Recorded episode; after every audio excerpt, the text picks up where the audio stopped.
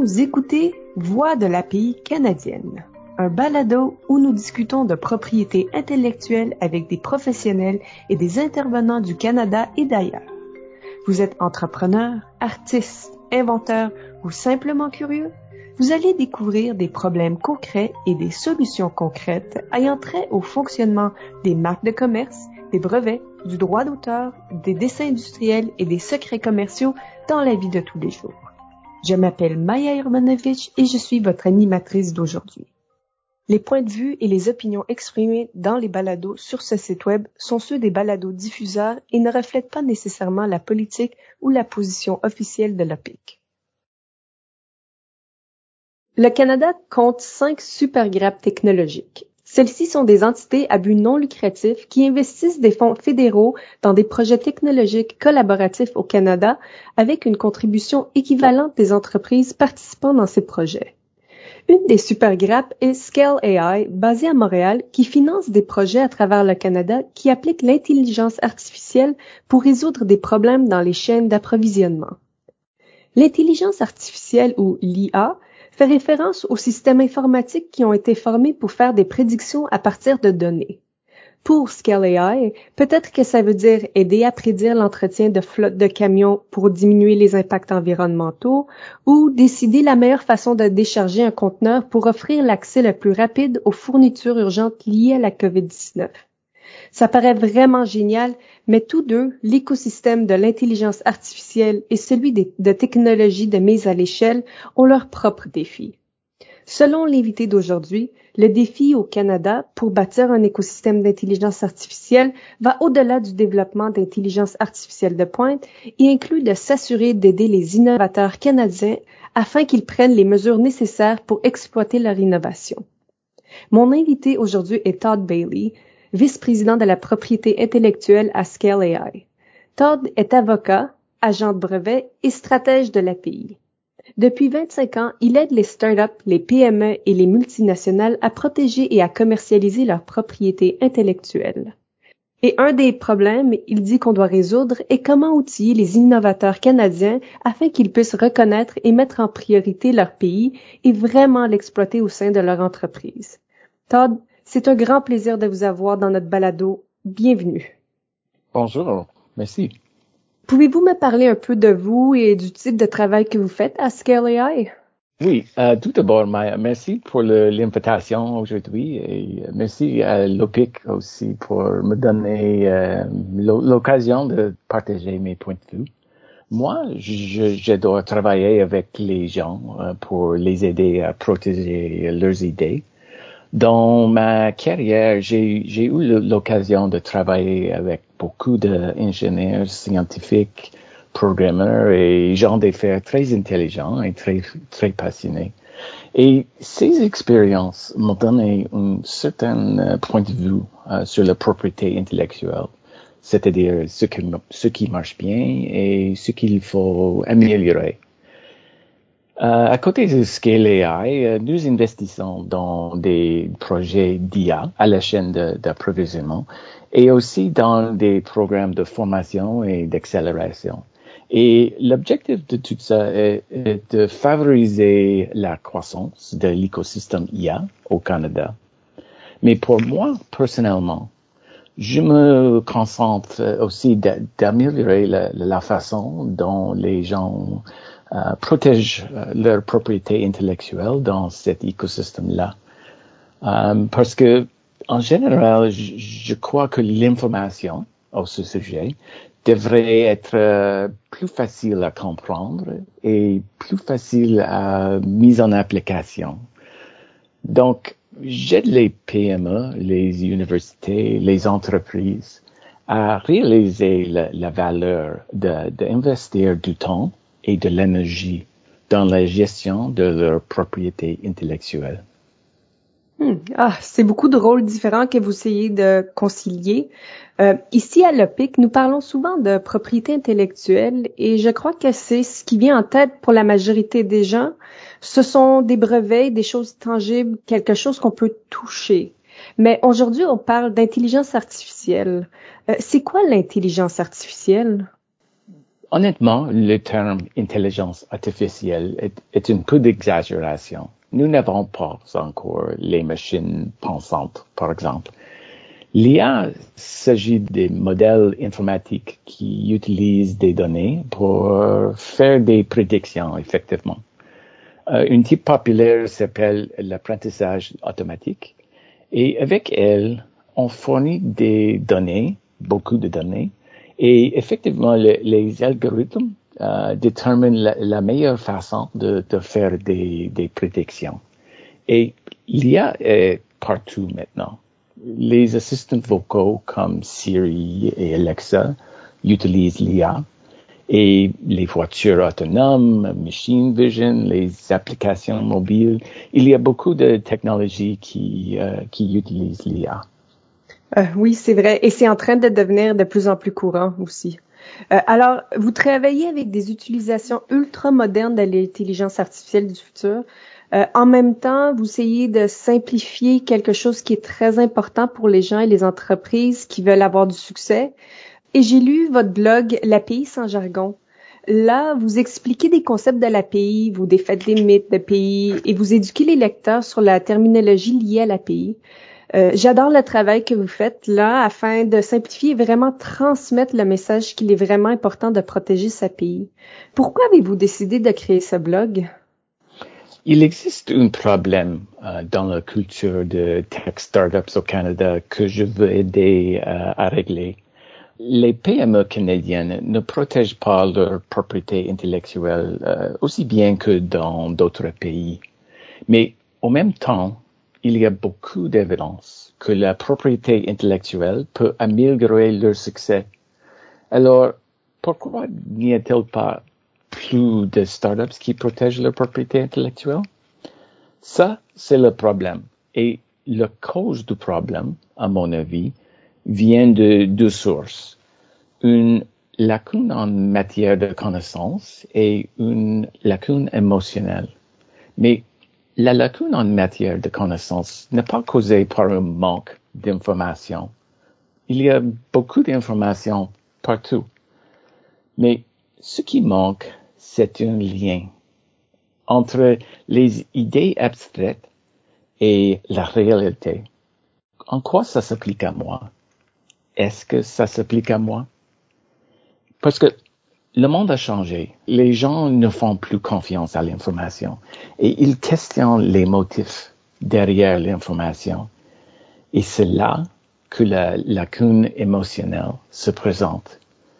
Parce que il est difficile de changer les, comportements. Par exemple, beaucoup de personnes font des résolutions de, de jour de l'an qui ne survivent pas le mois de janvier. Ou pour moi, même le première semaine de, janvier souvent. Mais pour faire un changement, vous devez croire fermement que le changement est nécessaire. Et avec la propriété intellectuelle, vous devez comprendre pourquoi vous avez besoin de, la propriété intellectuelle avant qu'elle puisse vous aider. Donc, avec le blog, je commence d'aborder ces questions. Mm-hmm.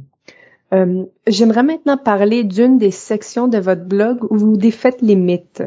Euh, c'est écrit et euh, je lis Mythe, l'API est un concept démodé. Aujourd'hui, la réussite repose sur la capacité d'une entreprise à défendre son moat, avantage concurrentiel. Et ensuite, ça dit fait, les mots à la mode changent, mais les pratiques commerciales efficaces demeurent. La protection de votre pays numérique est plus nécessaire que jamais auparavant. Vos idées, vos informations et vos données ne sont d'une grande valeur que dans la mesure où vous êtes capable de les protéger de vos concurrents. Vous parlez beaucoup de comment protéger l'API et vous faites mention des lacunes qui empêchent les gens de penser à la protection et comprendre l'importance. Euh, alors qu'on parle de pays et des projets que vous financez, quelles sont les leçons ou les préoccupations clés dont vous discutez avec les ingénieurs et programmeurs de la Supergrap? Avec le, la propriété intellectuelle, il y a beaucoup d'informations difficiles à comprendre et aussi d'opinions contradictoires partout. Euh, alors, j'essaie d'être simple et clair. Mm-hmm. Si vous avez une entreprise d'innovation mais vous ne protégez pas votre propriété intellectuelle, éventuellement, votre chance tournera. Parce que si vous avez du succès, vous allez attirer des concurrents, peut-être avec plus d'argent que vous, ou qui peuvent courir plus vite. Alors, je demande aux gens, que ferez-vous lorsqu'un concurrent arrivera avec un nom similaire et qui fait des choses similaires? Que ferez-vous lorsqu'un concurrent vous poursuivra avec son privé? Que ferez-vous? Tout le monde va avoir de, mauvais jours et nous avons tous besoin d'outils pour survivre à ces mauvais jours. Mais sans protection de la propriété intellectuelle, vous avez moins d'outils à votre disposition. C'est aussi simple que ça. Éventuellement, vous aurez de mauvais jours vous aussi. Que ferez-vous? Mais il n'y a pas une deuxième chance pour protéger votre propriété intellectuelle. Vous devez le faire maintenant. Comme j'aime bien dire, une propriété intellectuelle retardée est habituellement une propriété intellectuelle refusée. Mm-hmm. Je suis d'accord et c'est aussi quelque chose dont je sais que nos gens voient aussi. Euh, vous obtenez vraiment seulement une seule chance. Mm-hmm. Euh, et d'après votre expérience, donnez-nous quelques points importants à retenir sur l'API que vous pouvez partager avec les créateurs et inventeurs. Oui, effectivement, j'ai trois messages. Tout d'abord, la propriété intellectuelle est un outil d'affaires. C'est pas un outil légal. Et c'est pas compliqué. Si vous éliminez le jargon, les concepts sont simples et logiques. Oui, c'est vrai que quelquefois des avocats sont impliqués, mais la protection de la propriété intellectuelle, c'est pour votre entreprise. Et personne ne connaît votre entreprise aussi bien que vous.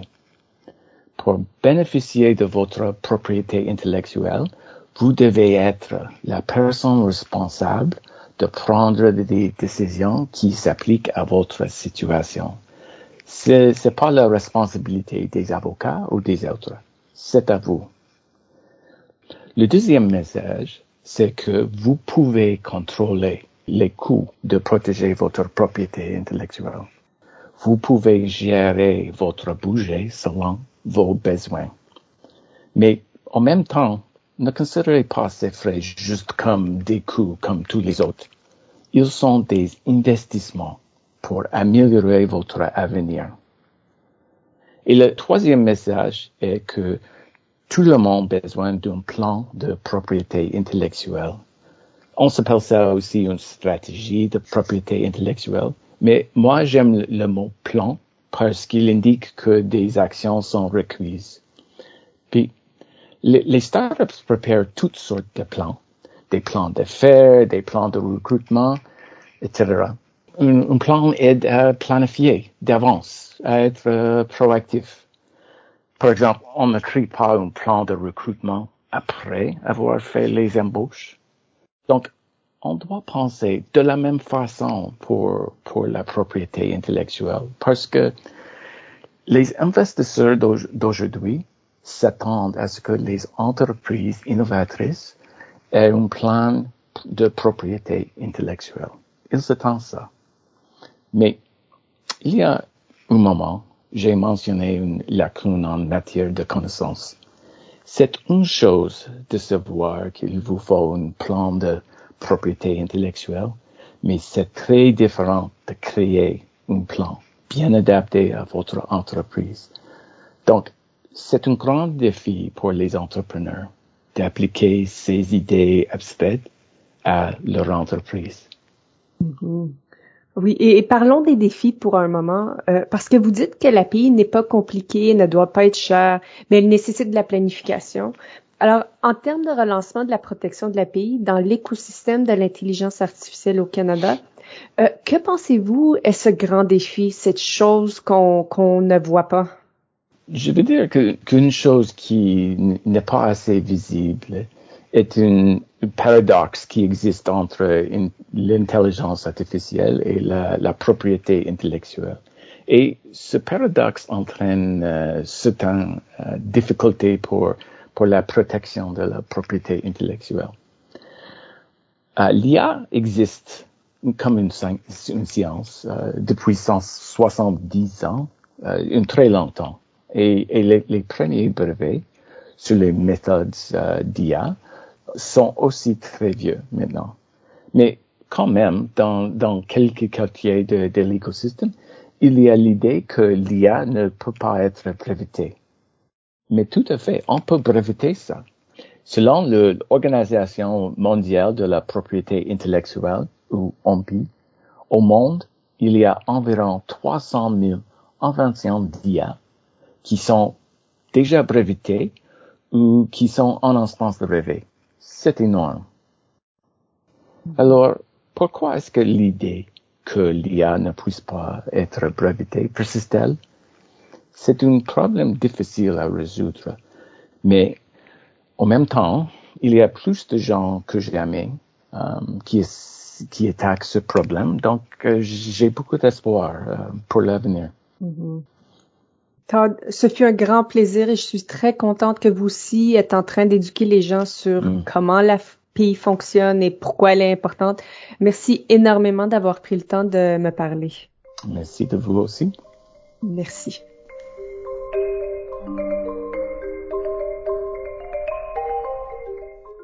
Vous avez écouté Voix de la pays canadienne, un balado où nous explorons la propriété intellectuelle. Dans cet épisode, vous avez rencontré Todd Bailey, un avocat, agent de brevet et stratège de pays. Todd a expliqué certains des mythes et défis dont il fait face dans son rôle de vice-président de la propriété intellectuelle au sein de la grappe canadienne Scale AI. Todd s'est donné pour mission de relancer la protection de l'API dans l'écosystème de l'intelligence artificielle au Canada. Pour lire son blog L'API sans jargon, visitez scaleai.ca baroblique fr baroblique blog.